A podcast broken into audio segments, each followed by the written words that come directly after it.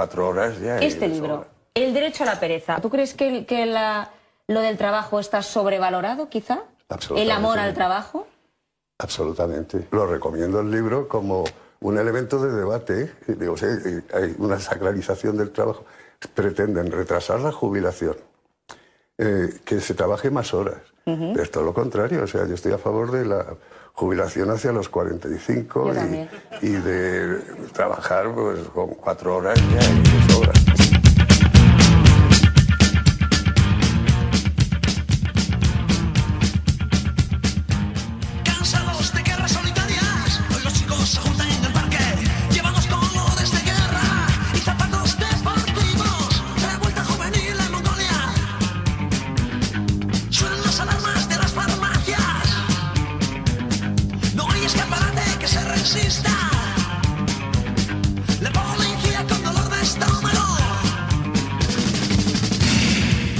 Otro martes más a las 7 de la tarde en riguroso directo desde las sombras del sótano de Radio Almaina, la onda libre de Granada en el 107.1, revuelta juvenil en Mongolia.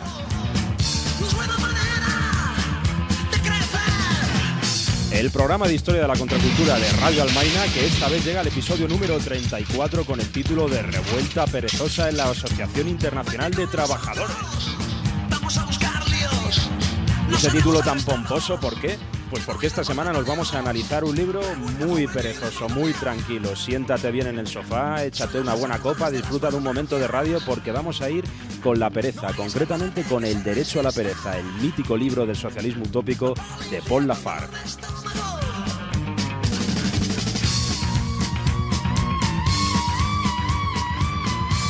No sin antes saludar a toda la audiencia escasa, pero bueno, a las cada vez más radios libres que nos van retransmitiendo a lo largo y ancho de la piel de toros. Así que hoy nos vamos con una historia que empieza en Cuba, que pasa por la comuna de París, que tiene un arresto en Huesca, un cisma obrero en Madrid, un braguetazo en Londres y un suicidio en pareja, Paul Lafargue y el derecho a la pereza.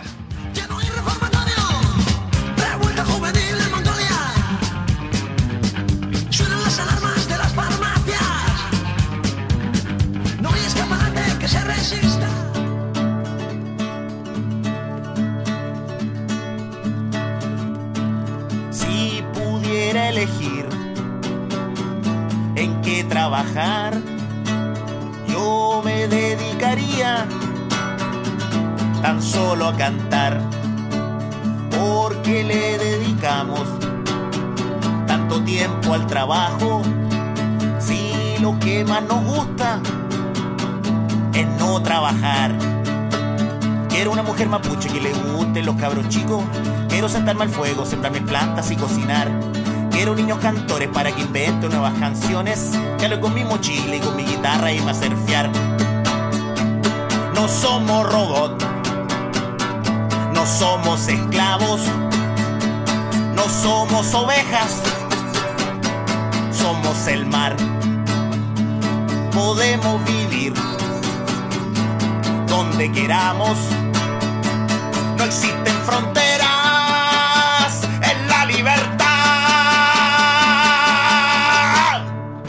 años sin trabajar. Nosotros llevamos mucho tiempo sin trabajar porque trabajar es convertirte en un esclavo de esto. Y esto es la guerra, que haya pobres, que haya ricos y demás. Y no se puede tolerar. Para alguien que es sensible con lo que es la vida. sí,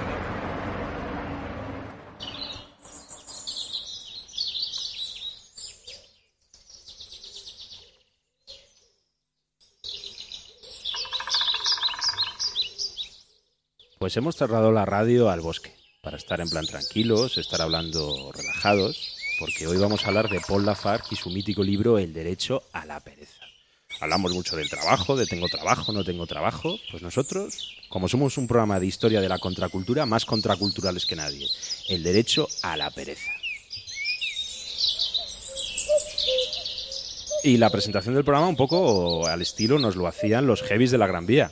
Los que conozcáis un poquito el submundo del centro de Madrid y la Gran Vía madrileña, pues seguramente os habréis fijado en ese par de heavies, que por cierto son hermanos, siempre la puerta de lo que era el antiguo Madrid Rock, pues ahí reivindicando un estilo de vida diferente. Y ahí nos comentaban que ellos llevan más de 14 años algunos cazadores en el bosque. Estos no son amigos de la pereza. Estos, estos están trabajando y cuando tienen ocio incluso también se dedican a hacer cosas estresantes. Estos no son los heavy de la Gran Vía.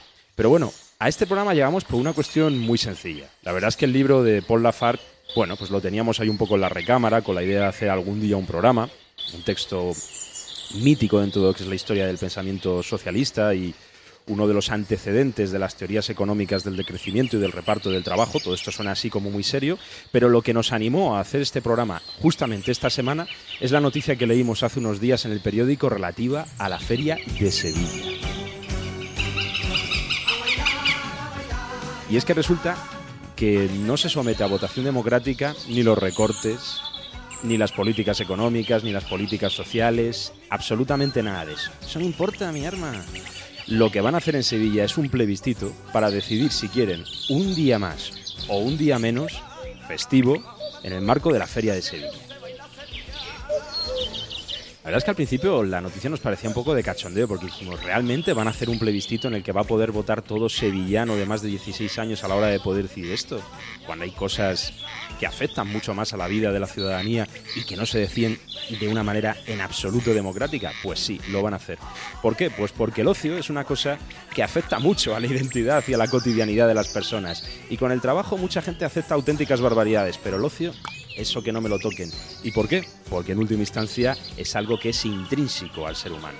Así que enseguida nos acordamos de este libro, ¿no? Del derecho a la pereza.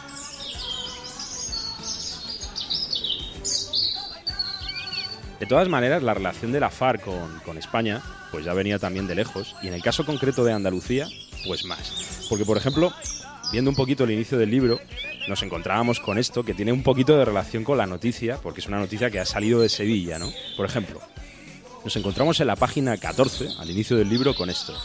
Cuando nuestra civilizada Europa se quiere volver a encontrar un rastro de belleza natural del hombre, debe írsela a buscar a las naciones donde los prejuicios económicos todavía no estirparon el odio al trabajo. España, que lamentablemente se está degenerando, puede todavía vanagloriarse de poseer menos fábricas que nosotros prisiones y cuarteles. El artista se regocija admirando al atrevido andaluz, moreno como las castañas, derecho y flexible como una vara de acero, y el corazón del hombre se conmueve al oír al mendigo, soberbiamente envuelto en su capa agujereada, tratar de amigo a los duques de Osuna. Para el español, en el que el animal primitivo todavía no está aún atrofiado, el trabajo es la peor de las esclavitudes. Así que como no íbamos a hacer un programita sobre Paul Lafargue y el derecho a la pereza.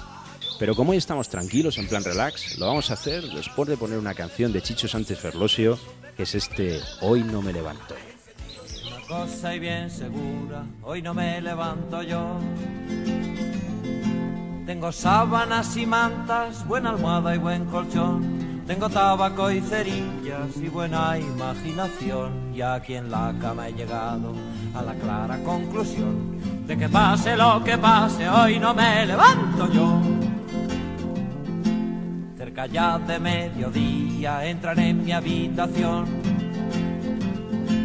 mi mujer y mi cuñada y mi hija la mayor y mi suegra con su hermana que está aquí ahora de pensión y confirma mi designio constatar su irritación. Cada vez que le repito que hoy no me levanto yo hablando todas a un tiempo reclaman una razón. No siento molestia alguna ni tampoco desazón. No me ha despertado el niño, he dormido de un tirón, digerí bien la fabada, pesadillas no señor, pero aquí estoy en la gloria y hoy no me levanto yo. Mi mujer me amonestaba con paciencia y con amor. Mi suegra más duramente, mi hija desapareció y me trajo un té con leche y unas lonchas de jamón. Yo me tomé el té con leche, me arrellané y dije no, dejadme por imposible que hoy no me levanto yo. Por fin les dije aunque vengan gobierno y oposición, la televisión y prensa y el cabildo en procesión policías y alguaciles que van de gobernación y los propios comunistas me su excomunión. Aunque vengan Dios y el diablo, hoy no me levanto yo. Hoy se nace con el sino de actuar por actuar. La gente anda arrebatada y no se para pensar que hay veces que el levantarse se lo puede uno saltar y aunque a nadie le hagas falta, allí te vienen a hurgar. Pues por mí que cante en misa no me pienso levantar. Además que, joder, tal y como está el panorama laboral hoy en día, hay mogollón de peña que aunque quiera no va a encontrar curro en la puta vida. ¿Tú lo necesitas? No. ¿Yo lo necesito? Tampoco. Entonces, ¿por qué vamos a joder la vida a cualquier pobre desgraciado? Joder, que de verdad lo necesita. Y además no nos hizo nada. Ah, no, claro. Yo paso de joderle la vida a nadie. ¿Ves? Sabía que eres como yo, coño. Un tío solidario.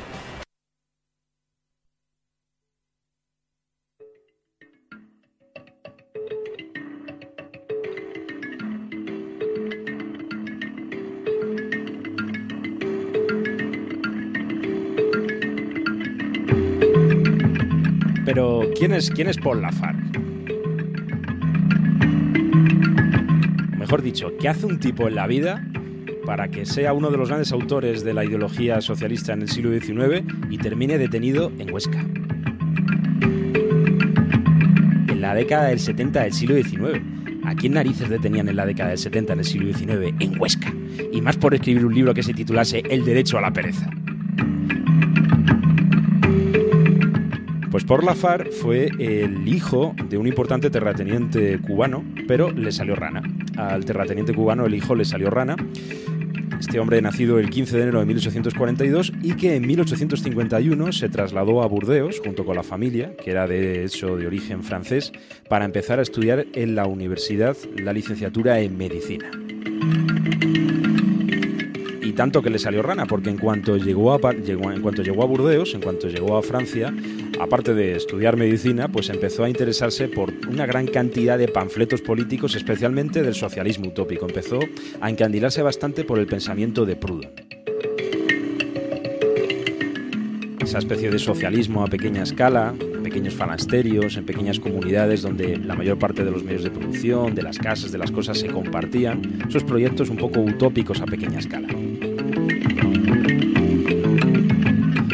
Y bueno, tanto empezó a militar en la política y tanto empezó a veces incluso a radicalizarse que fue expulsado completamente de la universidad.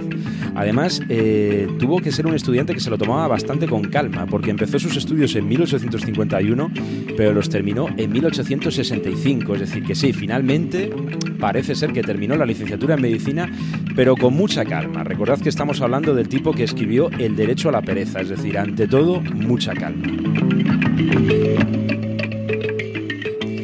Como fue expulsado de las universidades francesas, tan parda la lió en numerosas manifestaciones estudiantiles en contra de diversos conflictos relacionados con la guerra y en contra de la religión en las universidades francesas, que para poder terminar su carrera tuvo que irse a Londres. Y ahí en Londres pasó algo absolutamente de rompe y rasga en lo que es la evolución de su pensamiento, porque en Londres conoció a Carlos Marx.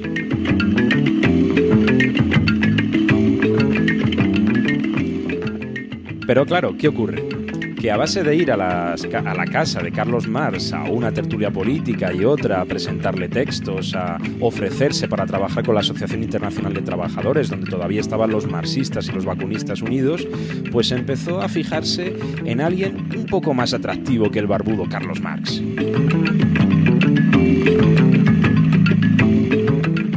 Así que en 1866 empezó a salir con la hija de Carlos Marx, con Laura Marx. Paul Lafargue no solamente fue uno de los grandes eh, pensadores del socialismo utópico y posteriormente del socialismo científico durante el siglo XIX, sino que en 1868 se convertía en el esposo de la hija de Carlos Marx, de Laura Marx. Y aquí, cuando estaba en Londres, entre pasar tiempo con Laura, conociendo la ciudad y haciendo cosas de enamorados y estar prácticamente todo el día trabajando para la Asociación Internacional de Trabajadores, la verdad es que los estudios le seguían sin interesar demasiado. De hecho, su participación con la Asociación Internacional de Trabajadores es una cuestión clave, sobre todo también para entender la primera estancia de Paul Lafargue en España, de 1866 a 1868, donde fue enviado para intentar organizar un grupo de obreros en Madrid que ser bueno, pues un acicate, una palanca para poder realizar la revolución. Pero lo cierto es que en su primera estancia en España, Paul Lafargue no tuvo prácticamente nada de éxito. De hecho, además, enviado por Carlos Marx y por Engels, se encuentra con que aquí, obviamente, la IT como hemos comentado, todavía no se había producido el primer cisma, vacunistas y marxistas seguían unidos, pero en España la mayor parte de los militantes eran de corte vacunista, eran de corte anarquista. Y la FARC, que ya venía con un pensamiento marxista bastante consolidado, pues obviamente no cayó bien dentro de la tradición del movimiento obrero español, que en aquel momento era pues muy anarca. Así que el hombre, como se estaba comiendo las mocos, pues obviamente por una vez en su vida se portó de una manera inteligente y dijo, mira, yo casi que me vuelvo a Londres, me caso con Laura y durante un tiempo me dedico a disfrutar de la vida, porque hacer la revolución está bien, pero ante todo, ante todo hay que disfrutar también de la vida, ¿no? Así que ahí tenemos a Paul Lafargue. En 1868, después de su nada exitosa primera estancia en España a las órdenes de la AIT y ya casándose con la hija de Carlos Marx, con Laura Marx. Así que ya hemos hecho un poco la presentación del personaje y ahora vamos a irnos con una canción y después vamos a empezar a meternos mano, a meter mano a esta obra que es muy economicista. La verdad es que incluso invita a leerla más de una vez porque hay cosas que hay que decir. ¿Qué quiere decir aquí este hombre? El reparto del trabajo, el decrecimiento, tal. Pero al mismo tiempo tiene un tono tremendamente irónico. Por eso a veces hay que leerla varias veces porque dices, ¿esto lo está diciendo en serio? ¿Lo está diciendo en broma? Pero bueno, todo con calma, que para eso estamos hoy con un programa muy tranquilo sobre el derecho a la pereza. Así que vamos a irnos con una canción que se llama Tumbao a la Bartola de esos hombres que salían al escenario con una camiseta que ponía ante todo mucha calma, siniestro total.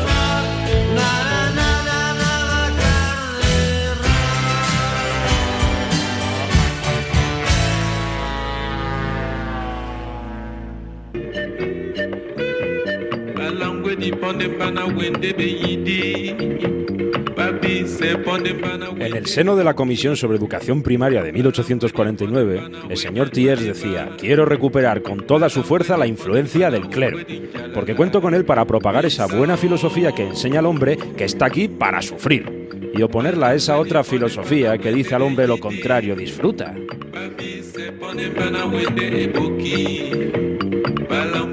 El señor Thiers formulaba así la moral de la clase burguesa, cuyo feroz egoísmo y estrecha inteligencia él encarnaba.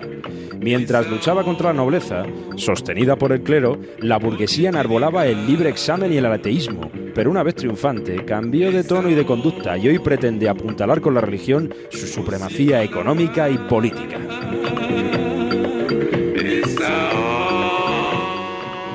Pues ese es el inicio del prólogo del derecho a la pereza de Paul Lafargue. Es decir, que las primeras líneas las dedica para cagarse principalmente en la burguesía y especialmente en el clero, porque acusa al clero de dar la cobertura ideológica a la burguesía para ensalzar el concepto del trabajo y para mentir así a la hora de decirle al trabajador, cuanto más te trabajes, cuantas más horas eches, mejor. Esto nos recuerda de hecho un poquito al rollito protestante de la salvación por el trabajo, ¿sabes? Cuanto más trabajes, más cerca del paraíso vas a estar. Pero también es cierto que cuanto más trabajes, más cerca del infierno en la tierra vas a estar. Eso recuérdalo. Porque trabajar cansa e incluso hay algunos trabajos donde hasta sudas, que es una cosa horrible, que, que- que huele muy mal.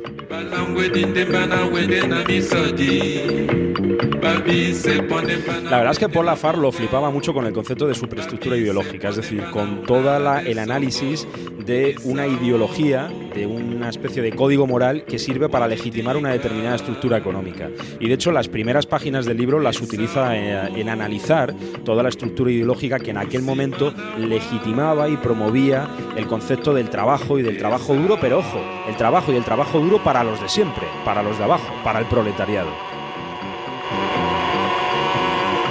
Obviamente culpa a la burguesía de haber sido, de haber sufrido un proceso en el que de ser clase revolucionaria ha pasado a ser una clase opresora.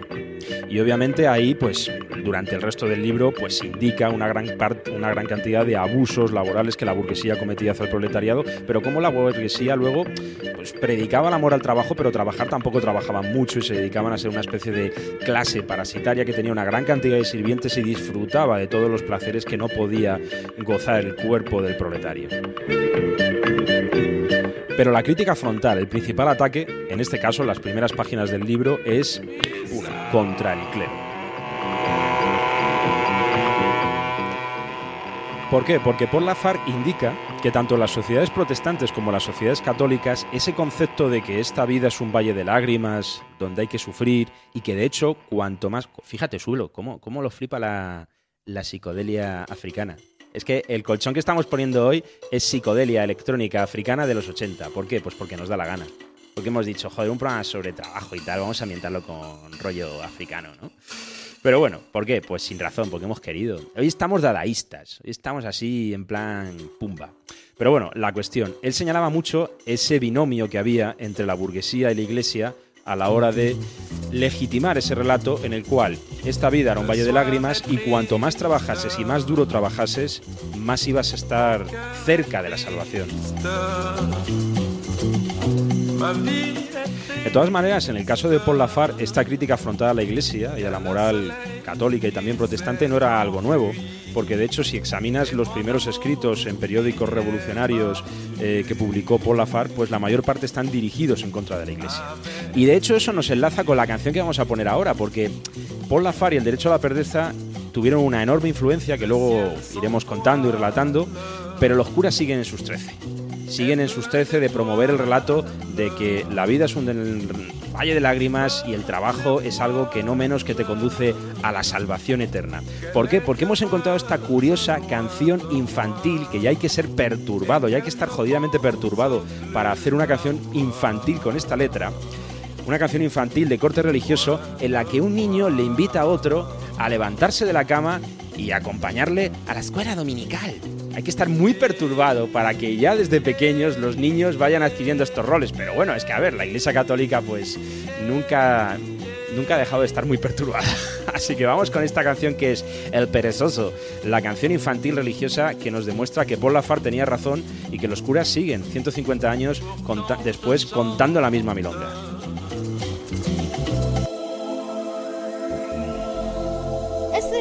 Historia de un niño que era muy perezoso. No le gustaba estudiar ni ir a la escuela dominical. Recuerda, tú no debes ser como este niño. ¡Ay! ¿Quién es? ¿Quién es? ¿Quién es? Golpeando mi ventana, yo tengo mucho sueño. ¿Quién viene a molestar? Tu amigo, tu amigo, que vengo a invitarte a que vamos juntos a la escuela dominical. ¿Quién es? ¿Quién es? Golpeando mi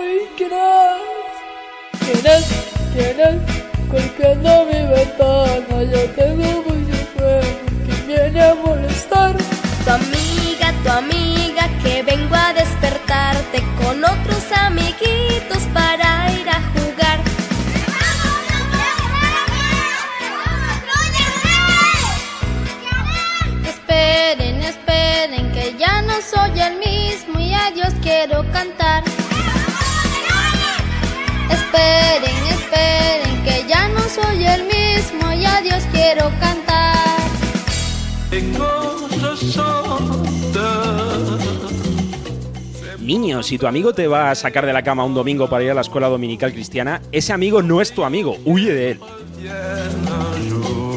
Si, si tienes amigos como el amiguito de la canción que te va a joder el sueño un domingo por la mañana cuando estás recuperándote de la resaca de la raíz, eso no es tu amigo. Es decir, coge la lista de agenda, la agenda del móvil y empieza a borrar números. Vete a otra ciudad, construye una vida social nueva. Huye de esa gente, niño.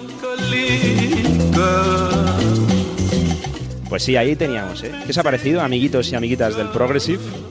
cómo les comen la olla, ¿no? Desde críos, porque además, incluso luego al final de la canción, el niño ya se ha convertido en una especie de zombie mutante cristiano que dice, pues sí, pues sí, he visto a Dios, o una cosa así, como, vale, me habéis convertido, ¿sabes? Ya me he terminado convirtiendo en una especie de zombie chungo que va con vosotros un domingo por la mañana a la escuela dominical. Dejad a los niños en paz, joder, dejad a los niños que sean absolutamente perezosos y que, bueno, pues que vivan las cosas que tengan que vivir. Pero bueno, el que ya en torno a los 30 años no era demasiado perezoso era Paul Lafar, porque vamos a volver un poquito con la biografía de este hombre. Y vamos a volver concretamente con la segunda estancia en España. En 1868 regresó a Londres, ¿vale? Se casa con Laura Mars, pum pum pum, su luna de miel, los primeros años de casado, todo muy bonito. Pero en 1871 vuelve a demostrar que es un hombre de acción y se vuelve a poner a las órdenes de la Asociación Internacional de Trabajadores para volver a España. La segunda estancia aquí en España la hace de 1871 a 1872 y en parte no es una estancia que él haga mm, porque quiera, sino también para huir de la persecución que está sufriendo después de haber participado en la Comuna de París. La comuna pues obviamente salió mal y toda la policía francesa estaba buscándole por toda Francia, así que dijo, yo cruzo los Pirineos y me exilio. Y os acordáis lo que decíamos antes, que aquí en España, en la época de la Primera Internacional, cuando vacunistas y marxistas todavía estaban juntos, en la misma asociación, en la AIT, pues en España, eh, curiosamente, eran mayoría los anarquistas. Entonces viene por la FARC por segunda vez y se vuelve a encontrar con que la mayor parte de los obreros aquí, sobre todo en el Grupo de Madrid, eran de corte vacunista. Y no se le ocurre otra cosa que montar la parda. Empieza a escribir diarios, eh, artículos en un diario llamado Diario La Emancipación, pero con un corte muy marxista. Artículos donde se criticaba mucho el método de actuar de los anarquistas. Se proponía por el hecho de crear un partido frente a la idea anarcosindicalista de partidos no, vamos a movernos dentro del ámbito del sindicalismo. Y la verdad es que la cosa no le sale muy bien a Paul Lafar, porque lejos de crear unidad, lo que consigue este auténtico aventurero de la clase obrera, es crear un cisma en 1872, haciendo que en Madrid pues, se separen vacunistas y marxistas. Pero bueno, tampoco fue excesivo mérito de Paul Lafar, porque en aquel momento obviamente la AIT estaba en plena disolución, la primera internacional se estaba dividiendo entre anarquistas por un lado y socialistas por otro. De hecho, el 2 de mayo de 1879 se fundó el Partido Socialista Obrero Español en Madrid, que por cierto, en gran medida se inspiró en el apoyo que le había dado Paul Lafar a Pablo Iglesias, no el de Podemos, sino el Barbas original del siglo XIX, el que sí era marxista, el que sí era marxista y no reformista coletero. Eh, bueno, pues el PSOE, todos los tipógrafos que en Casa Labra, un bar de Madrid, fundaron el Partido Socialista, se habían conocido gracias a que en gran medida los había coordinado por la FARC. Así que fíjate, curioso, ¿eh? En este programa va a salir hasta, hasta el PSOE Pedro Sánchez. Aquí está todo el mundo, falta solamente Lola Flores.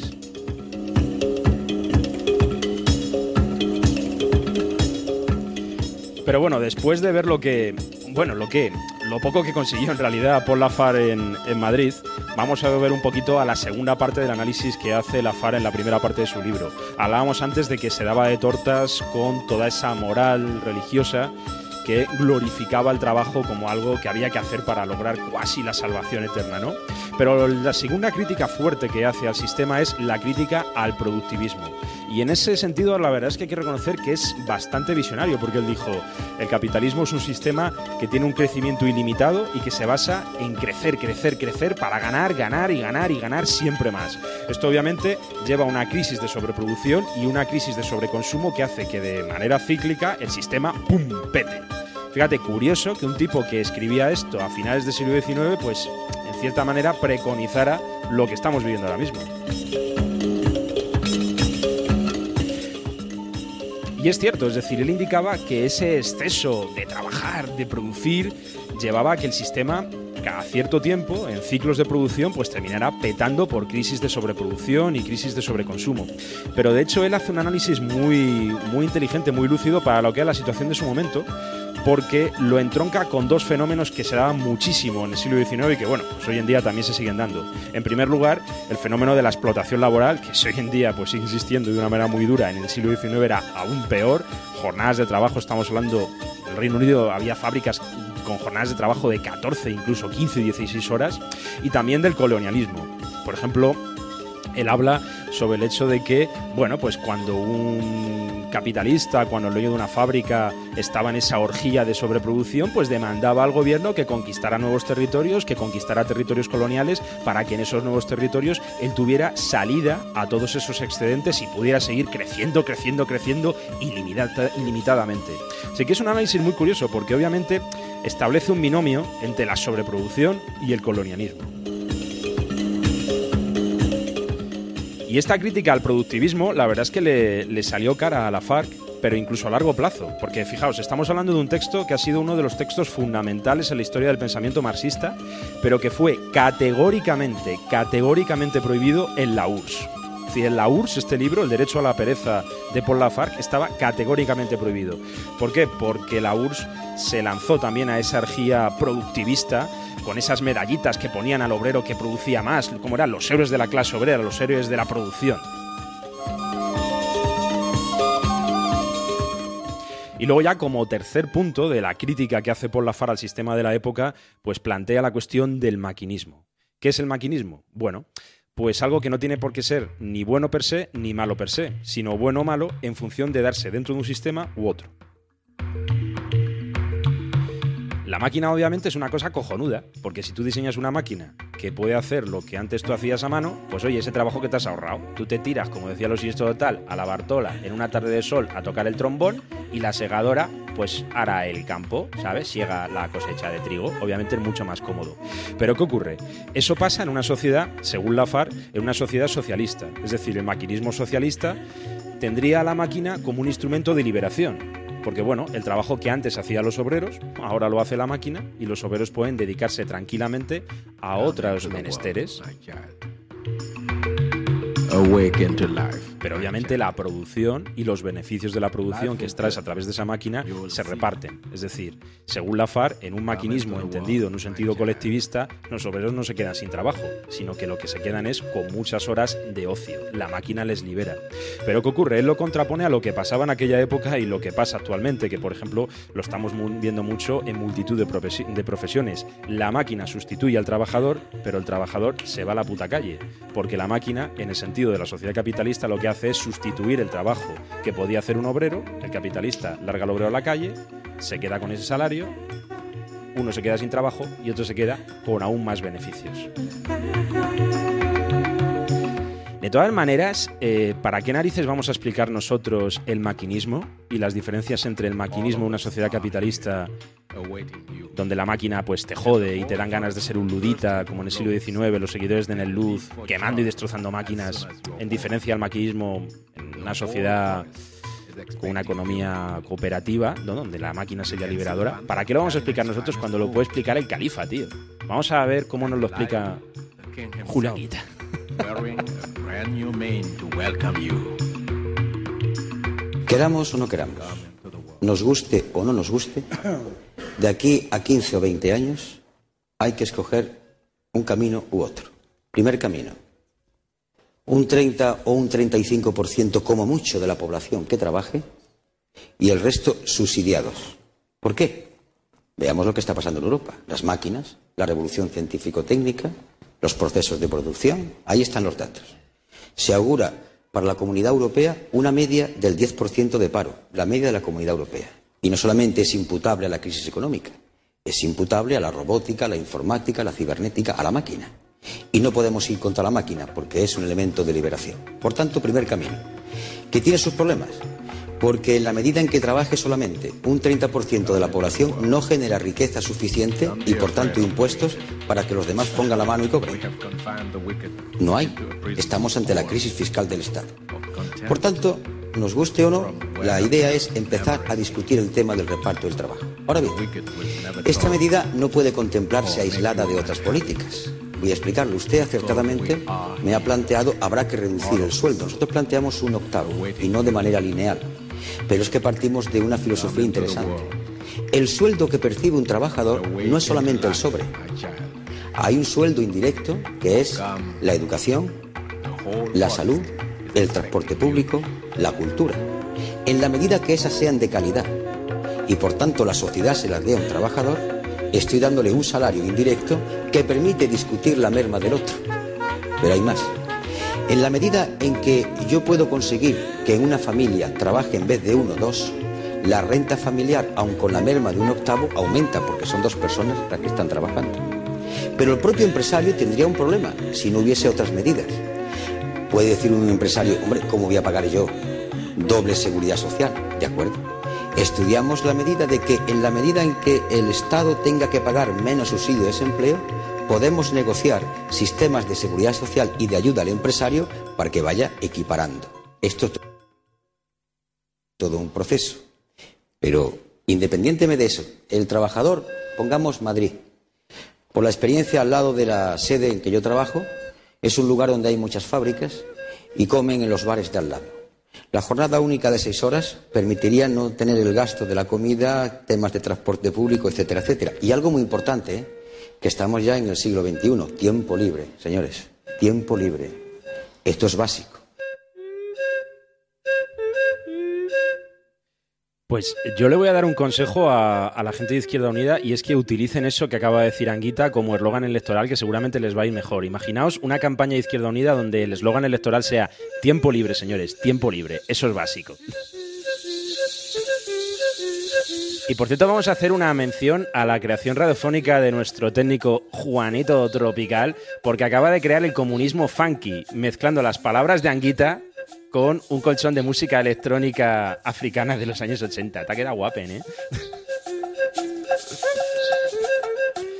Pero bueno, ya hemos analizado un poco todas las críticas que Paul Lafargue le hacía a la economía de su momento, ¿no? La crítica a esa superestructura ideológica que legitimaba la explotación laboral y que decía a los obreros trabajad, trabajad y agachar la cerviz y sufrid.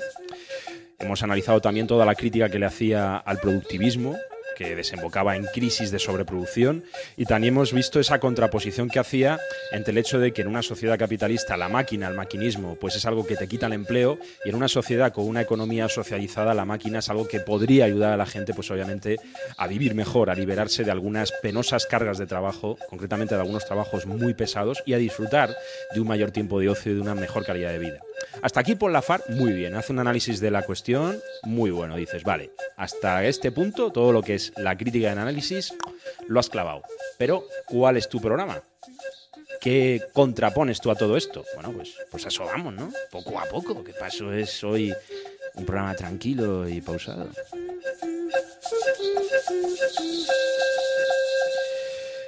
Bueno, pues la primera en la frente. Lo que decía Paul Lafar era jornada de trabajo de 8 horas, para ti.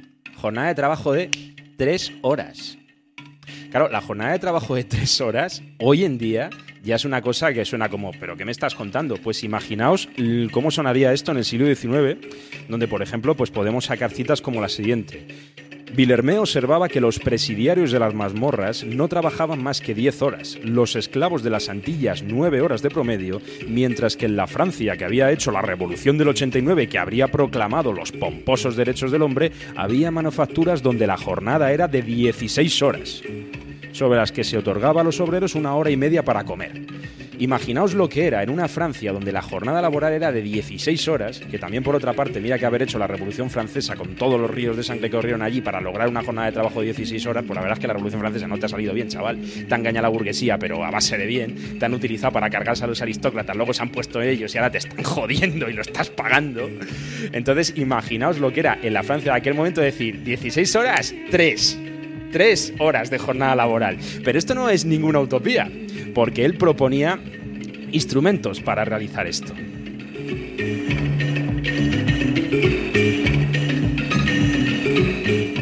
Mira, de hecho, acabamos de localizar aquí en el libro la, la cita, para que veáis lo de las tres horas. Convencer al proletariado de que la palabra que se les inoculó es perversa, de que el trabajo desenfrenado al que se entregó desde comienzos del siglo es la calamidad más terrible que haya jamás golpeado a la humanidad, de que el trabajo solo se convertirá en un condimento de placer de la pereza, un ejercicio benéfico para el organismo humano, una pasión útil para el organismo social en el momento en que sea sabiamente reglamentado y limitado un máximo de tres horas por día, es una tarea ardua superior a mis fuerzas. Una tarea ardua, pero es una tarea posible. La primera medida que él planteaba para poder llegar a esa jornada laboral de tres horas al día era el reparto de la carga de trabajo. Él planteaba que había una gran cantidad de gente que trabajaba, había un proletariado industrial que se mataba a trabajar en las fábricas, pero que en realidad había una gran cantidad de población burguesa que se dedicaba a disfrutar de las rentas que le proporcionaba la plusvalía de los objetos que vendían producidos por el trabajo de los obreros. Y que además toda esa burguesía, en su intento de disfrutar de un ocio que negaban al proletariado, habían contratado una gran cantidad de sirvientes, como puedes llamarlo, de clases eh, serviles, para, bueno, pues hacer labores, para tener sirvientes, ¿no? Entonces, obviamente, veías que había una gran cantidad de la población que vivía a costa del trabajo de otros. Así que lo primero que él decía era, no, no, no, no, no, lo primero es la eliminación de estas clases parasitarias, es decir, de la burguesía explotando al proletariado, y también de las clases serviles que no se dedican estrictamente a una labor productiva, sino una labor, una labor de servir, de dar servicios a la burguesía.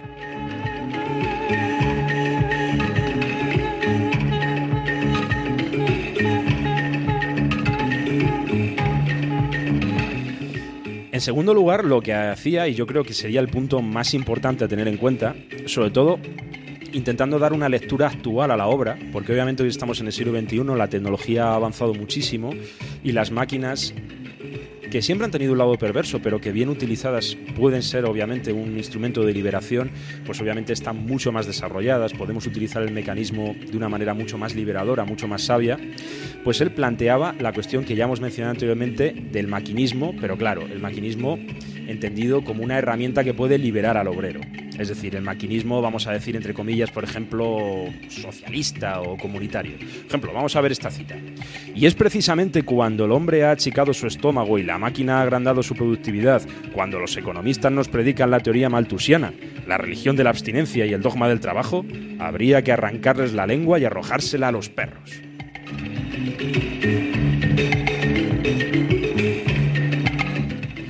Para obligar a los capitalistas a perfeccionar sus máquinas de madera y hierro, es necesario elevar los salarios y disminuir las horas de trabajo de las máquinas de carne y hueso.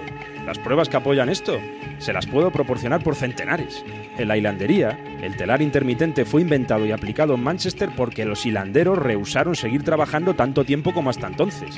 En Estados Unidos, la máquina se extiende a todas las ramas de la producción agrícola, desde la fabricación de manteca hasta la trilla del trigo. ¿Por qué? Porque el estadounidense, libre y perezoso, preferiría morir mil veces antes que vivir la vida bovina del campesinado francés.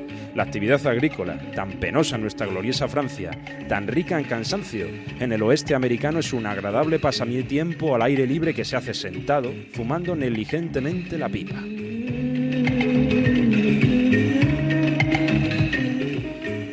Así que ese sería el segundo punto, ¿no? La segunda solución que daría por la FARC. Utilizar la máquina, pero claro, como un instrumento liberador. Y el tercer punto es algo que nos ha parecido, la verdad es que bastante adelantado a su tiempo, algo que nos ha parecido bastante misionario, porque es la eliminación de la sobreproducción, pero entendido como como una preteoría, si lo podemos decir así, de lo que actualmente son las teorías del decrecimiento. Es decir, producir, cuestión, producir cosas, producir bienes de consumo que sean realmente necesarios. No crear una sociedad de consumo donde constantemente se están creando nuevos mercados absolutamente innecesarios en realidad, que solamente responden al afán de crear más, crear más, producir más, producir más, para que haya más y más consumo de cuestiones innecesarias. Así que ese sería el tercer pilar, ¿no? La eliminación de la sobreproducción entendida como una especie de avanzadilla de lo que hoy en día ya está constituido como la teoría del decrecimiento.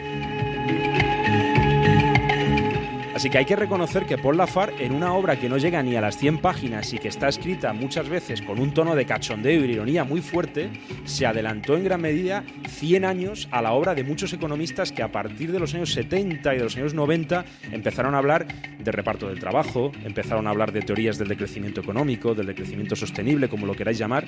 La verdad es que es un librito que, para lo chiquitito que es, es una auténtica bomba.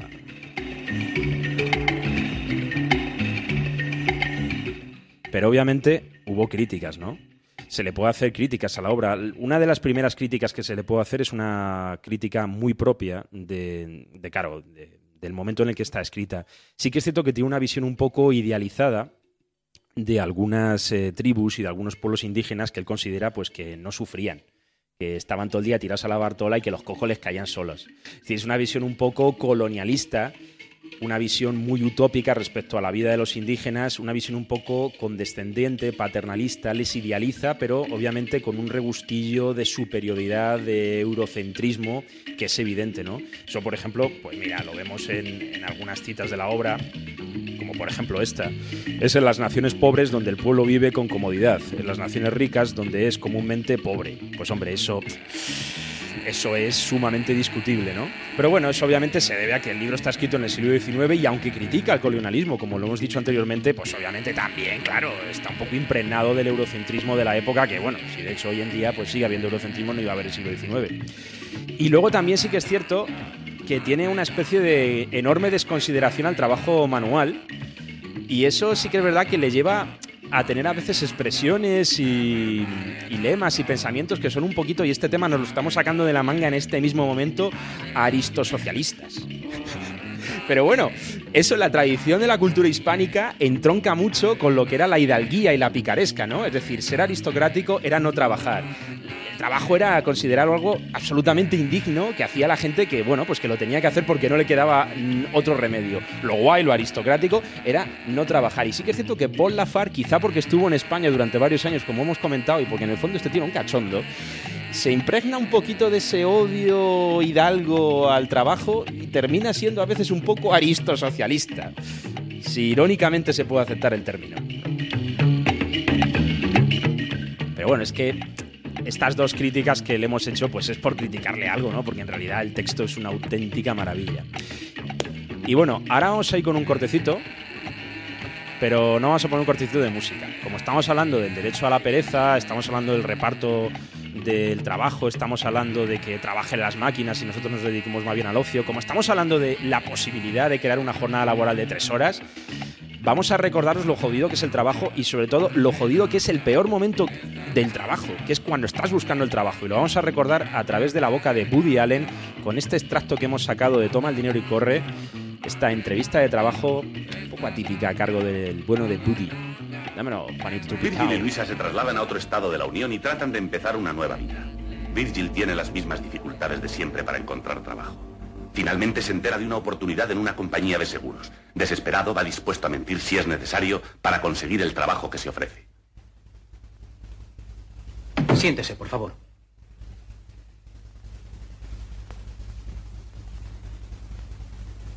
¿Su nombre? Señor cualquiera. Cualquiera. Señor cualquiera. ¿Ha trabajado usted antes en alguna oficina? Sí, señor. Y dígame, ¿en qué clase de oficina? Rectangular.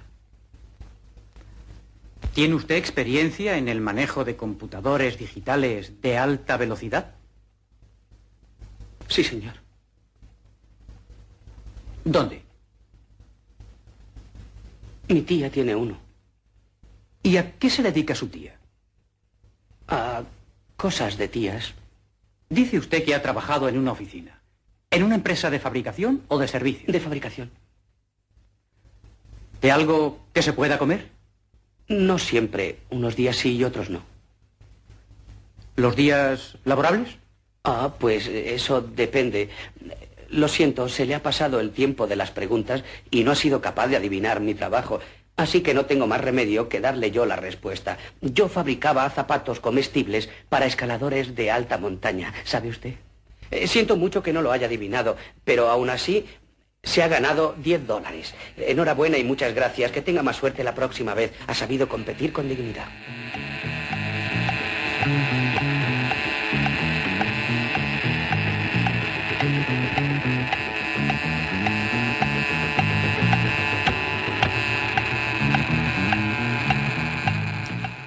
Y bueno, ahí visto, ¿no? La verdad es que es el peor momento. El peor momento del trabajo no es cuando cuando trabajas, que obviamente pues, pues también, ¿no?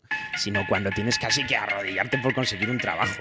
Pero bueno, es, es esta sociedad, hermanos, pero keep the faith. Mantén la fe, hermano, y mantente en la barricada radiofónica de Radio Almaina.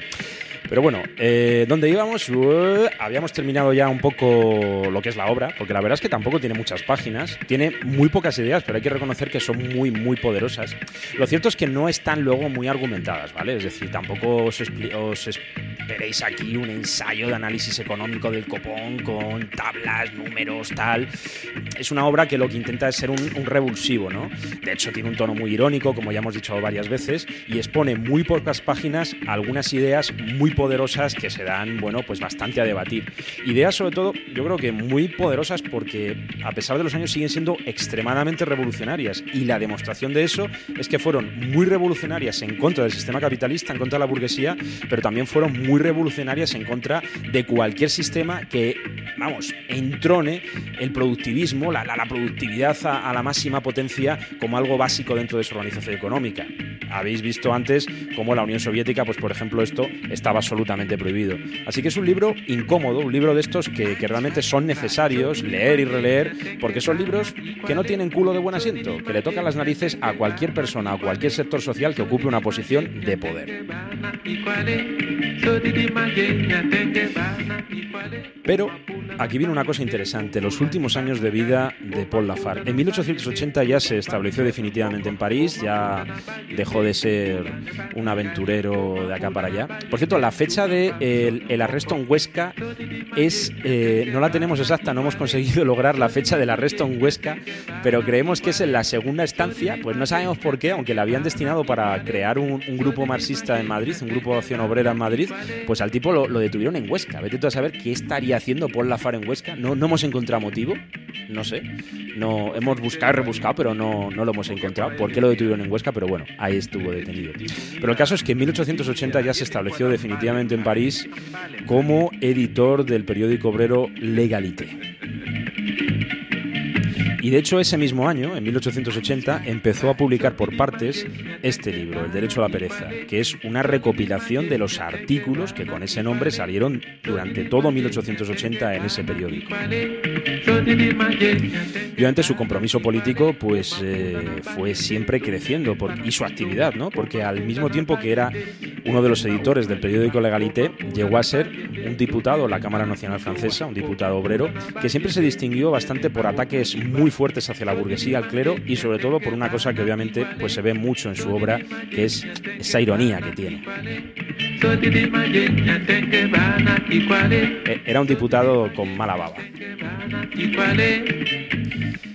Pero aquí ocurre el final de Paul Lafar. Y el final de Paul Lafar es exactamente el mismo final que Laura Marx.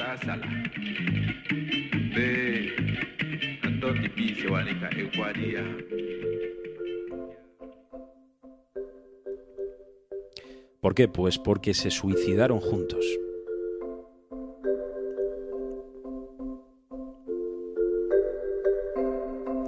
El 26 de noviembre de 1911, con 69 años de edad, Paul Lafar se suicidó en compañía de su mujer, de la hija de Carlos Marx, Laura Marx. Se suicidaron juntos en París.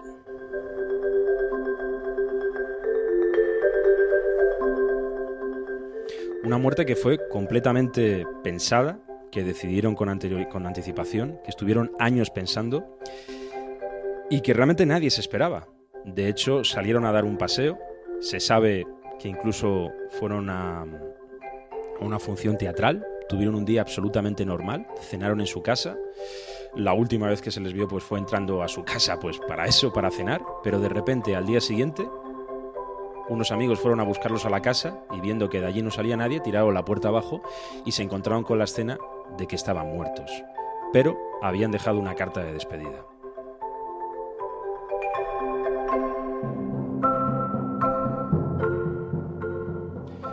Sano de cuerpo y de espíritu, me mato antes de que la implacable vejez, que me roba uno a uno los placeres y alegrías de la existencia y que me despoja de mis facultades físicas e intelectuales, paralice mi energía y rompa la voluntad y me convierta en una carga para mí y los demás. Desde hace años me prometí no pasar de los 70. Fijé la época de mi partida y preparé el modo de ejecutarla, una inyección hipodérmica de ácido cianhídrico. Muero con la alegría suprema de tener la certidumbre de que en un futuro próximo la causa a la que consagré mi vida durante 55 años triunfará. ¡Viva el comunismo! ¡Viva el socialismo internacional! Y viva Radio Almaina. Nos despedimos hasta el próximo martes desde el sótano de la Onda Libre de Granada en el 107.1 con lo que ha sido Revuelta Juvenil en Mongolia, episodio número 34. Keep the faith, hermano. Sigue los hercios de las ondas libres.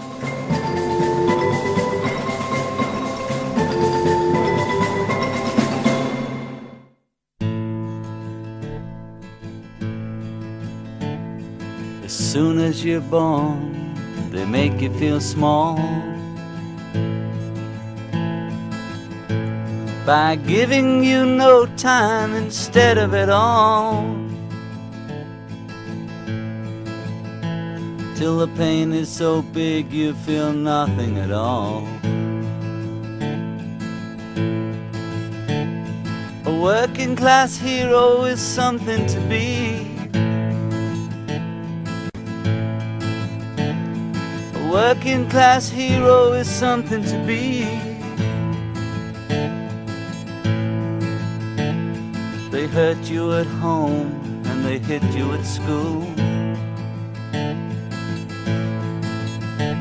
They hate you if you're clever and they despise a fool.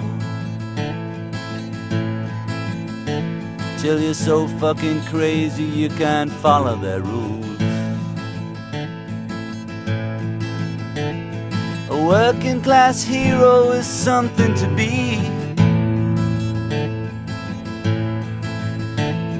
A working class hero is something to be. When they've tortured and scared you for 20 odd years.